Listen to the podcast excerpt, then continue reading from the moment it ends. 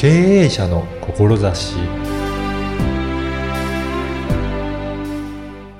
こんにちは、小ラボの岡田です。みんなを楽しませたい。そして、楽しい世界を作っていきたい。そんな思いから、紅白出場を目標に活動されている天音美弘さんのストーリーを伺いました。それではインタビューをお聞きください。本日は有限会社エンジェルボイス代表、天音美弘さんにお話を伺いたいと思います。天音さんよろしくお願いします。はい、よろしくお願いします。天音さんはこのエンジェルボイスという会社で今どういった活動をされているか、まずそこからお伺いしてもよろしいでしょうかね。はい。今は音楽全般の事務所としてですね、あのはい会社をやってるんですけれども、あの、私まだプレイヤーを続けているので、はい歌を歌いに行くお仕事と、あの、いろんなところにあの楽曲を提供してまして、うん。例えばお店の宣伝曲とか、はい。講演家さんのテーマソングとか、はい。そういうのは、あの、こういう曲を作りたいですっていう依頼を受けて、はいその通りにご要望に応じて作詞作曲して曲を提供したりと、そういうお仕事をさせていただいてます。もうご自身でじゃあ曲も作られるんですね。はい、作詞作曲は昔から、はい、やらせていただいてます。あとはじゃあ歌うのもうんもうずっと好きでずっと続けてきたんですかね。歌うのはもう長いですね。ずっと。いつ頃からですか？最初にマイク持ち出したのは、まあ幼稚園の時なんですけど。その頃からずっと歌うのが好きで。そうなんですよ。マイク持ったら話さない系の、女の子でした。じゃあ、ね、ちっちゃい頃からずっと歌い続けてきたっていうことなんですかね。そうですね。うん。その夢っていうのはずーっと持ち続けてきたですかね？最初になりたい、なんかこう多分幼稚園のお遊戯会とか、はい。そのダンスとか、すごいその人前で何かするのが好きだったんですよ。うん。で、なんか、やっぱ子供たちがこう楽しそうに踊ってたりすると、はい親があーってなってなんかこう笑顔が広がるじゃないですか。そうですね。でそれを、なんか満足げに多分見てて、私。舞台の上から。はい。みんな楽しそう、私も楽しい、みたいな。うんうんで、うちの両親って結構なんか褒めるタイプだったんですよ。はい子供に対して。はいで、もう、上手ね、みたいな、うん歌も歌えて踊れて上手ね、みたいに言われて、それでもうなんか調子づいて。うんで、あ、私歌うまいんだ、みたいな。っていう感じで。はい。それでなんかこう自分にもこうなんか自信満々で、私がこれやっててみんなが楽しんでくれるんだったらなんかすごいいいなっていうので、ん子供の時から大好き。好やっぱり周りをそういうふうに楽しませるっていうのは好きなんですかね？きですね。なんかこう、笑ってる環境がやっぱすごいはい好きで、で、歌以外にもなんかお笑い芸人になり、もういいかなと思ったりもしたんですよ。人をなんかこの笑わせるのが大好きで、で、なんか鼻に五円玉つけて、なんか土壌すくいやったりとか、そんなこともしたあんですそう、やってた写真が結構あるんですけど、はい。面白いことが好きなんですよね。あうんうんうあ。ん。じゃあそういった感じで、歌はずっと好きでうんう、ん人を楽しませたいっていうことで、あの、来られてきたんですね。そうですね。だからそのシンガーソングライターっていうカテゴリーよりは、うんエンターテイナーみたいなうん。感じでは今もあると思います。そういった感じで、うんもう小さい頃から歌うのが好きで、はい人を楽しませるのが好きだったうんうんうんということなんですけど、じゃあそれからすぐに歌手として活動は開始されたんですかね？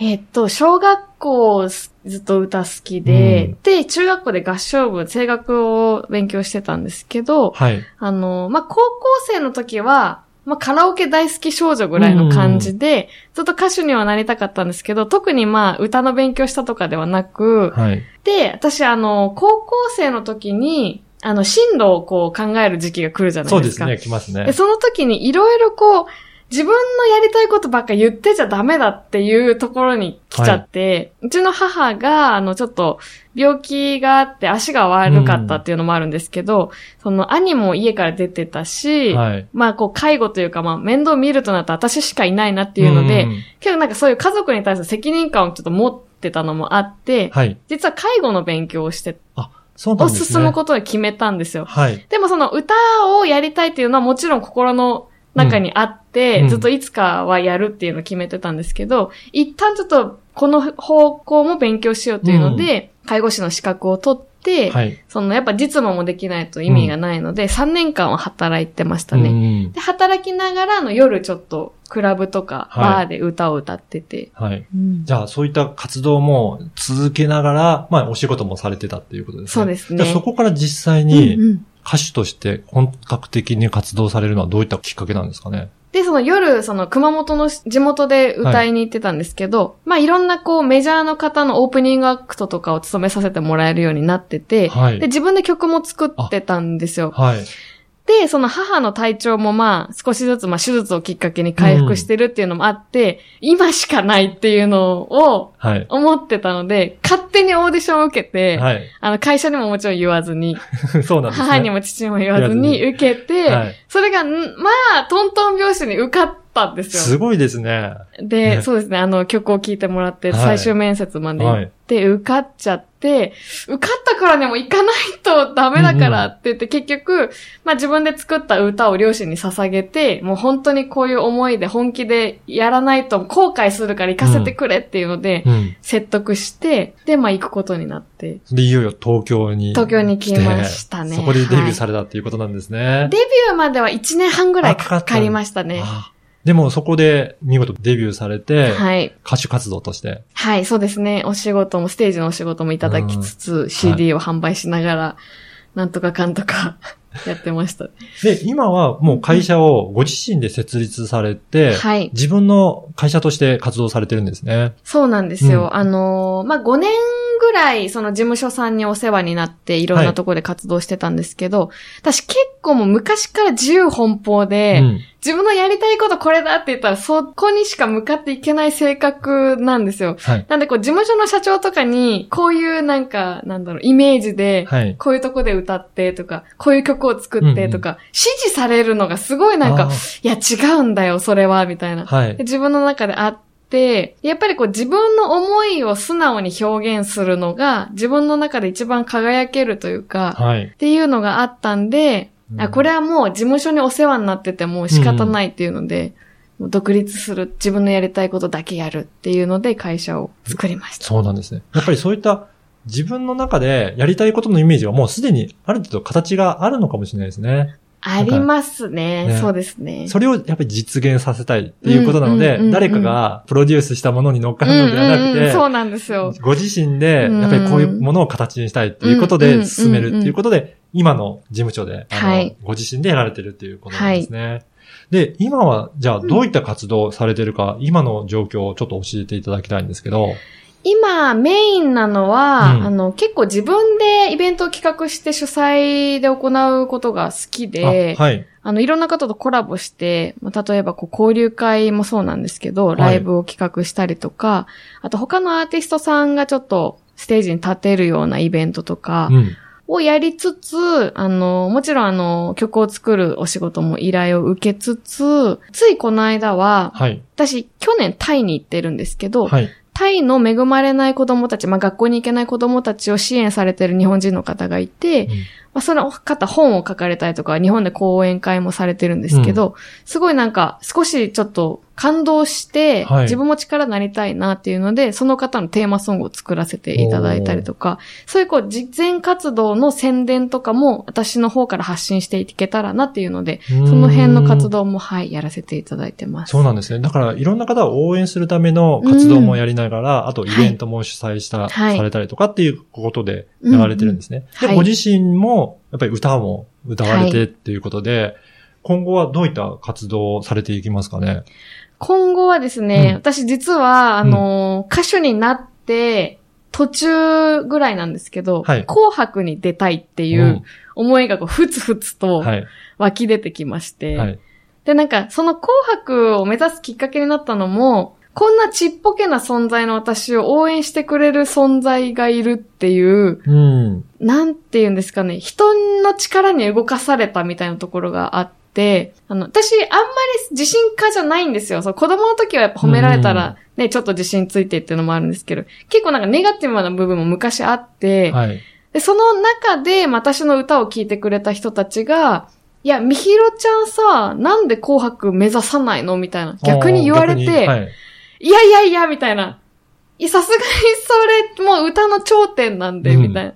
で、ちょっと遠慮がちなとこもあったんですけど、なんか周りにこう、かき立てられるというか、はい。いや、せっかくだからさ、頂点目指そうよ、みたいな。うんでなんか周りからの応援が盛り上がっていったんですね。なんかいつの間にかこう、みこしに上げられてる感じで、いや、なんかちょっと、紅白いけちゃうかも、みたいな、うんなんかの脳みそがちょっと勝手にこう、勘違いし始めちゃって、っていうので、あの、やっぱ自分が今、独立をしたのもきっかけがあって、やりたいことがやれてるんですよ。はい。好きな歌が歌えて。